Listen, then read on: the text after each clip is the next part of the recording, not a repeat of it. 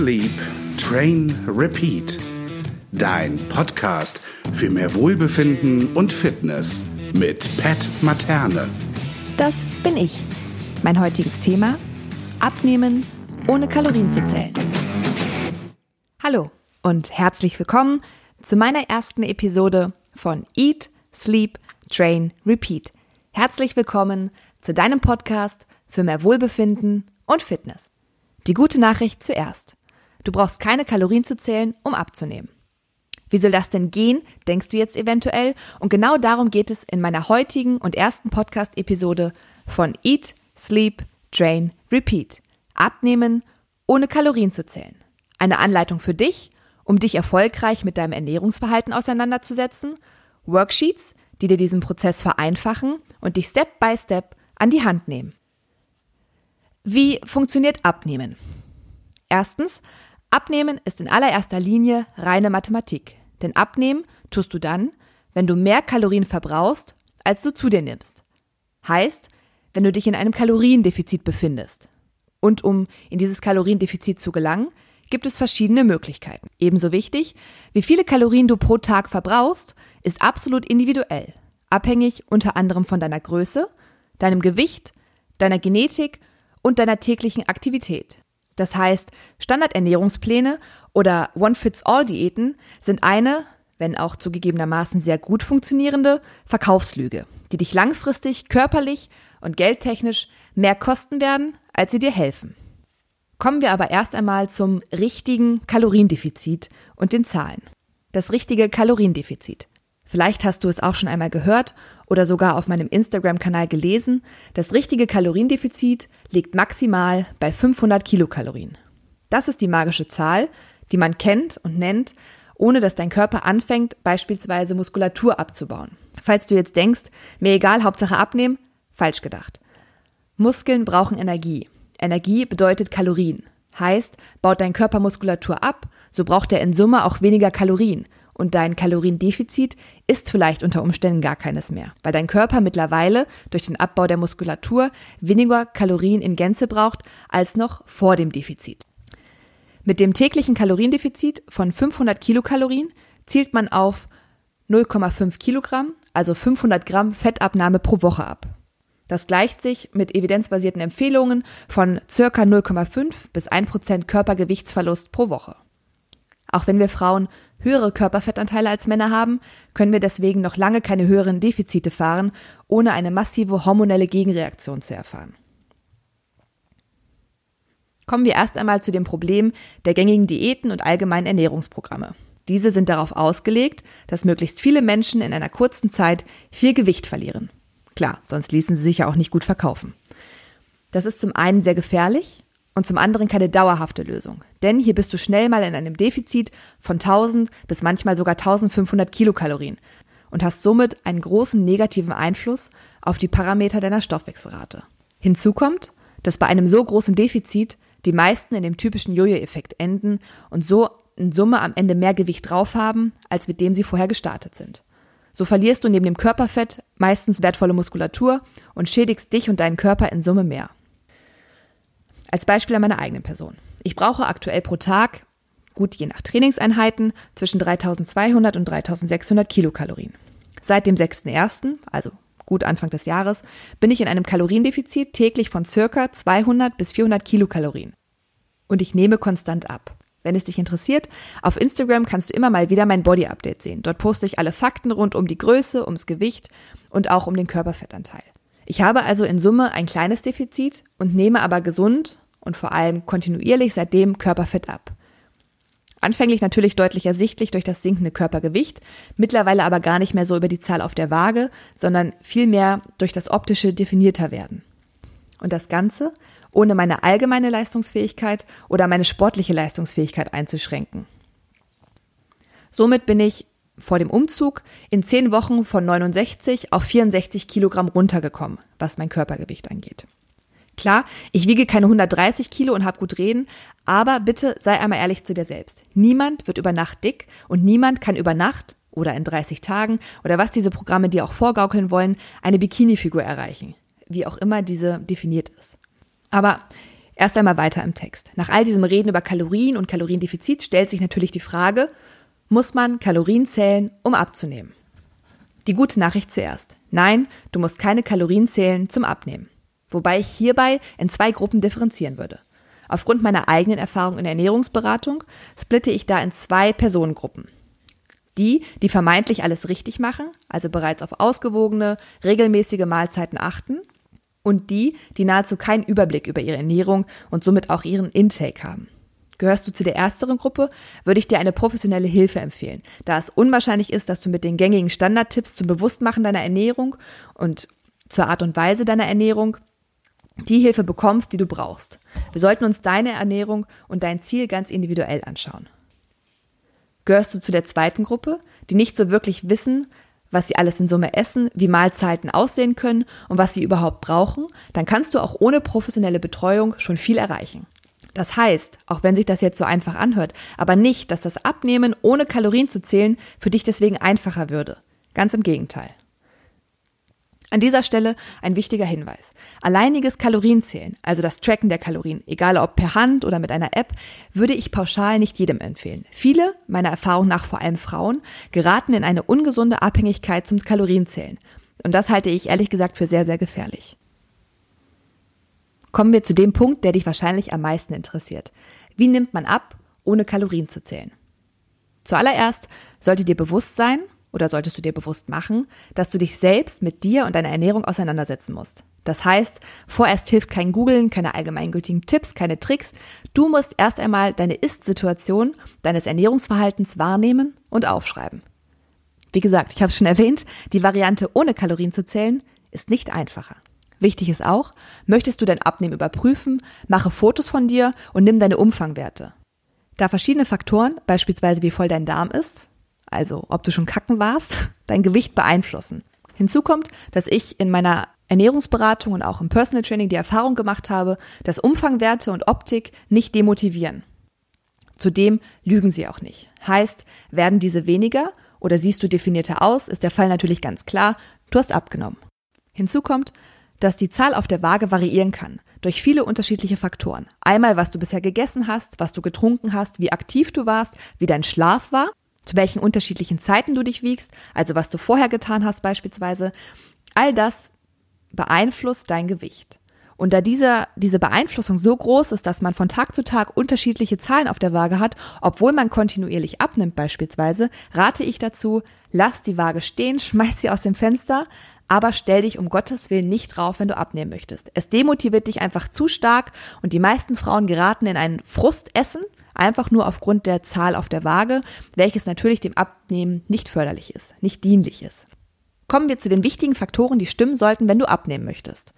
Erstens, ausreichend Schlaf.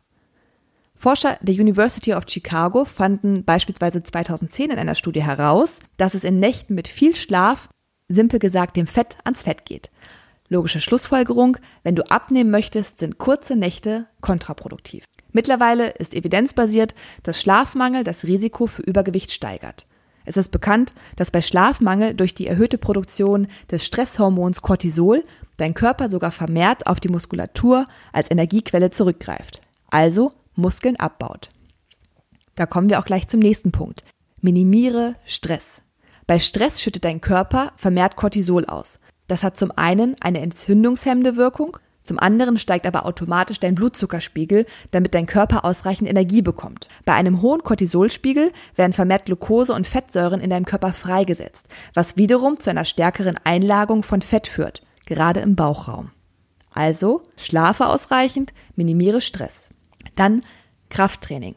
Wenn du dich für eine Variante entscheiden möchtest, was das Training angeht, dann entscheide dich fürs Krafttraining. Du tust zum einen deinem Körper etwas Gutes und zum anderen kannst du so deinen Kalorienverbrauch dauerhaft erhöhen. Viertens. Eine proteinreiche Ernährung. Stelle sicher, dass du deine Muskulatur mit dem für sie wichtigsten Nährstoff versorgst, Protein, sodass du Körperfett und nicht Muskulatur abnimmst.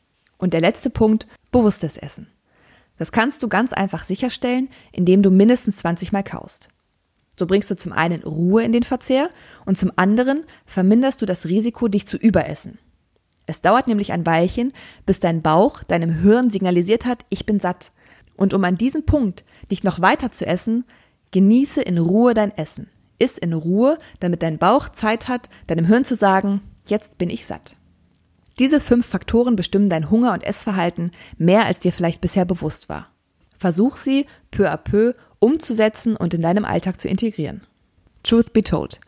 Wenn du alleine abnehmen möchtest, also ohne professionelle Hilfe von mir oder einer anderen Fachperson, dann heißt es Ernährungsverhalten aufschreiben und bewusst machen.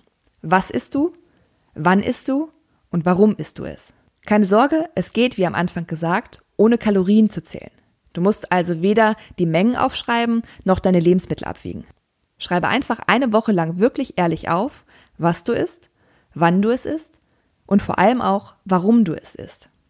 In den Show Notes habe ich dir eine Vorlage verlinkt, mit der du Ernährungstagebuch führen kannst. Achtung, dort steht drauf sieben Tage Ernährungstagebuch. Das heißt aber nicht, dass du auf einem Blatt alle sieben Tage unterkriegen musst, sondern du druckst dieses Blatt dir siebenmal aus und hast dann für jeden Tag eine Ernährungstagebuchvorlage. Wichtig ist, sei ehrlich zu dir und ernähre dich nicht, wie du denkst, dass du dich ernähren solltest, sondern genauso, wie du es bisher auch immer getan hast. Hast du alles aufgeschrieben, lies es dir in Ruhe durch. Tu den Zettel nicht weg, leg ihn nicht in irgendeine Schublade, nimm dir alle sieben Zettel und lies dir in Ruhe durch, was du jeden Tag gegessen hast. Wie ich sagte, wenn du es alleine schaffen möchtest, dann musst du dich wirklich mit dir und deiner Ernährung auseinandersetzen. Denn jetzt kommen die wichtigsten Fragen. Was hast du aus Hunger gegessen? Was hast du aus Heißhunger gegessen? Und was hast du wirklich gegessen, um es zu genießen? Sortiere deine Mahlzeiten und Snacks sowie deine kalorienhaltigen Getränke genau nach diesen Fragen. Du wirst es ahnen können, die Vorlage findest du auch hier wieder in den Show Notes. Ich habe dir extra all die Kategorien aufgeschrieben, wo du einfach nur noch deine Mahlzeiten bzw. die Lebensmittel, die Snacks, die Getränke aufschreiben musst. Auch hier ist wichtig, schreib sie dir wirklich auf, dass dir A noch einmal bewusst wird, was du dir zugeführt hast und vor allem, was du dir warum zugeführt hast. Hast du dies getan, gehst du die Checkliste noch einmal durch. Regelmäßige Mahlzeiten, Makronährstoffe, sättigend, in Ruhe gegessen, ausreichend Schlaf, Stress, Bewegung, Heißhunger. Jetzt nimmst du dir maximal ein bis drei der Punkte vor und konzentrierst dich auf diese und das Umsetzen. Wenn du weißt, dass du schnell überfordert bist von neuen Routinen oder Aufgaben, nimm dir einen Punkt. Natürlich dauert es dann, viele Punkte umzusetzen, aber so kannst du sicher gehen, dass du einen erfolgreich, kontinuierlich in deinen Alltag unterbringen kannst. Auch hier ist wichtig, probier dich aus. Probiere aus, was für dich gut funktioniert. Denn vergiss nicht, es gibt keine One-Fits-All-Lösung. Auch ich habe immer mal wieder Fehlschläge, auch wenn ich weiß, wie es geht, auch wenn ich Ernährungsberaterin und Personal Trainerin bin und nicht alles klappt auf Anhieb. Das ist ganz normal. So funktioniert Fortschritt. Dranbleiben, weitermachen, dazulernen und vor allem nicht entmutigen lassen. Denn du schaffst das. Auch wenn jetzt manche vielleicht überfordert sind oder schon wieder viel zu viele Aufgaben gehört haben und sich fragen oder denken, es muss doch die eine Ernährungsform geben, die mir hilft, in ein Kaloriendefizit zu kommen. Nein, es gibt keine Ernährungsform für alle. Was für den einen gut funktioniert, kann für den anderen ein kompletter Fehlschlag sein, großen Stress oder Demotivation bedeuten. In den kommenden Podcast-Folgen werde ich für dich die verschiedensten Ernährungsformen erklären und detailliert durchleuchten. Wie funktionieren sie? Für wen sind diese geeignet? Also stay tuned, was das angeht. Kommen wir zu der Frage, die ich oft auch am Anfang meiner Ernährungsberatung oder am Anfang mit Neukunden vom Personal Training gestellt bekomme. Was ist, wenn man nicht abnimmt, obwohl man alles richtig macht? Ganz einfach. Es kann sein, dass du nicht alles richtig machst, auch wenn du denkst, dass du es tust. In dem Falle, da du es scheinbar nicht siehst, kann ich nur sagen, begib dich in professionelle Hände. Ebenso kann es auch pathologische Gründe geben, also krankhafte Gründe. Auch hierfür heißt es, suche professionelle Hilfe auf. In manchen Fällen können da auch schon die Krankenkassen helfen, weil sie Ernährungskurse oder auch Ernährungsberatungen übernehmen. In diesem Falle frage bei deiner Krankenkasse ganz einfach einmal an, was sie inwieweit übernehmen. Ebenfalls eine Frage, die ich oft gestellt bekomme, wie schnell kann man abnehmen? Durch Medien, Werbung, Unternehmen aus der Abnehmindustrie sind leider immer noch viele Menschen der Ansicht, sie könnten schnell abnehmen und Fett verlieren und das ohne Sport und nur mit Pillen, Shakes oder gesundheitsgefährdenden Diätprogrammen. Die meisten erwarten fünf Kilo Fett pro Woche, denn schließlich machen das die Teilnehmer in den Abnehmshows ja auch so. Für dich als Beispiel habe ich einmal meine Musterkundin Martina Mustermann. Sie ist Anfang 30, 1,70 Meter groß und wiegt 68 Kilogramm. Ähnlichkeiten zu meiner eigenen Person sind natürlich rein zufällig. Martina arbeitet in einem Büro und sitzt die meiste Zeit des Tages. Ihr aktueller Körperfettanteil liegt bei 23 Prozent. Das ist schon sehr wenig. als Frau sowieso und auch für das Alter. Um ihr Gewicht ohne Sport zu halten, müsste Martina knapp 1900 bis 2000 Kalorien am Tag essen. Wenn Martina jetzt ein Kilogramm pro Woche abnehmen wollte, müsste sie ein Kaloriendefizit von 1000 Kilokalorien am Tag erreichen. Da ihr Energiebedarf aber bei 1900, 2000 liegt, dürfte sie so nur noch 900 bis 1000 Kilokalorien essen. Das wäre eine regelrechte Hungerkur, die aus verschiedenen Gründen zum Scheitern verurteilt ist. Zum einen das Hungergefühl. Martina hätte permanent Hunger und einen stetig ansteigenden Appetit. Zweitens, Vitaminmangel. Martina esse in Summe viel zu wenig, um ihren Körper mit allen lebenswichtigen Nährstoffen zu versorgen. Müdigkeit. Der Energielevel würde drastisch absinken und sie würde sich unbewusst noch weniger bewegen können.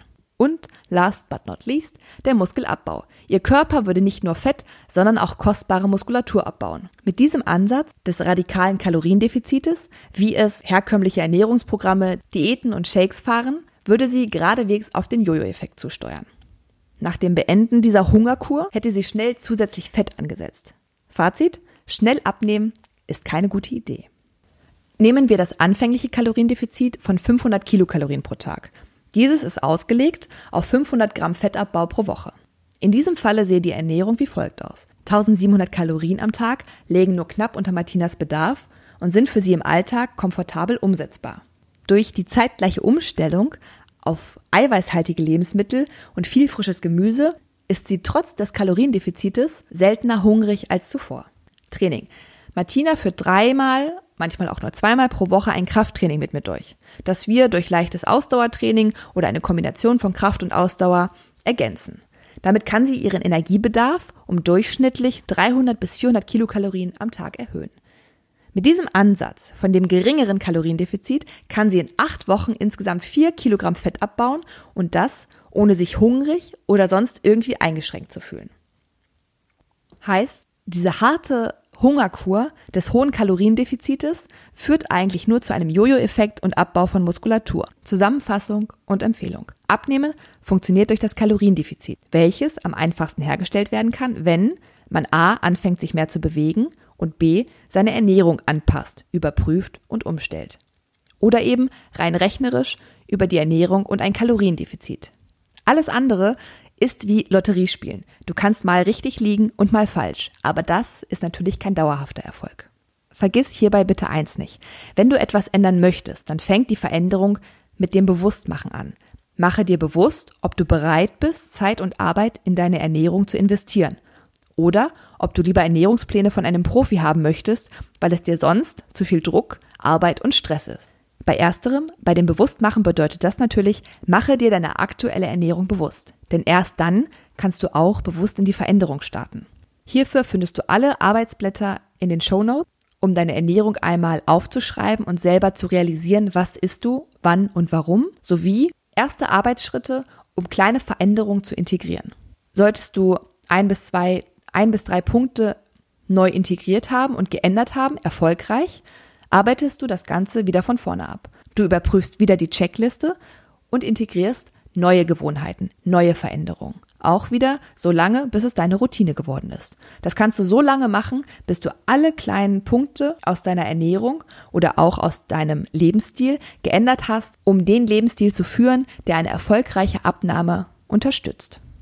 Für weitere Informationen, wie zum Beispiel einer Makronährstoffelübersicht oder aber auch proteinreichen Lebensmitteln, die ich ja des Öfteren hier in dem Podcast heute erwähnt habe. Abonniere mich auf Instagram und schau dort regelmäßig vorbei, da es dort auch schon einige Beiträge rund um die Themen Training und Ernährung gibt. Beim nächsten Mal wird sich alles um das Thema Abnehmen und Training drehen. Wie sollte man trainieren? Und vor allem, worauf gilt es zu achten? Zu Gast wird als Experte Personal Trainer und CrossFit Coach Lazar Majanovic sein was ziemlich praktisch ist, da ich neben dem Mikrofon ohnehin das Bett mit ihm teile. Die nächste Folge gibt es am 15.04. und damit du keine Folge mehr verpasst, abonniere mich auf Spotify, Apple Music, Deezer und aktiviere die Push-Nachrichten. Vielen Dank und bis zum nächsten Mal, wenn es wieder heißt Eat, Sleep, Train, Repeat. Dein Podcast für mehr Wohlbefinden und Fitness.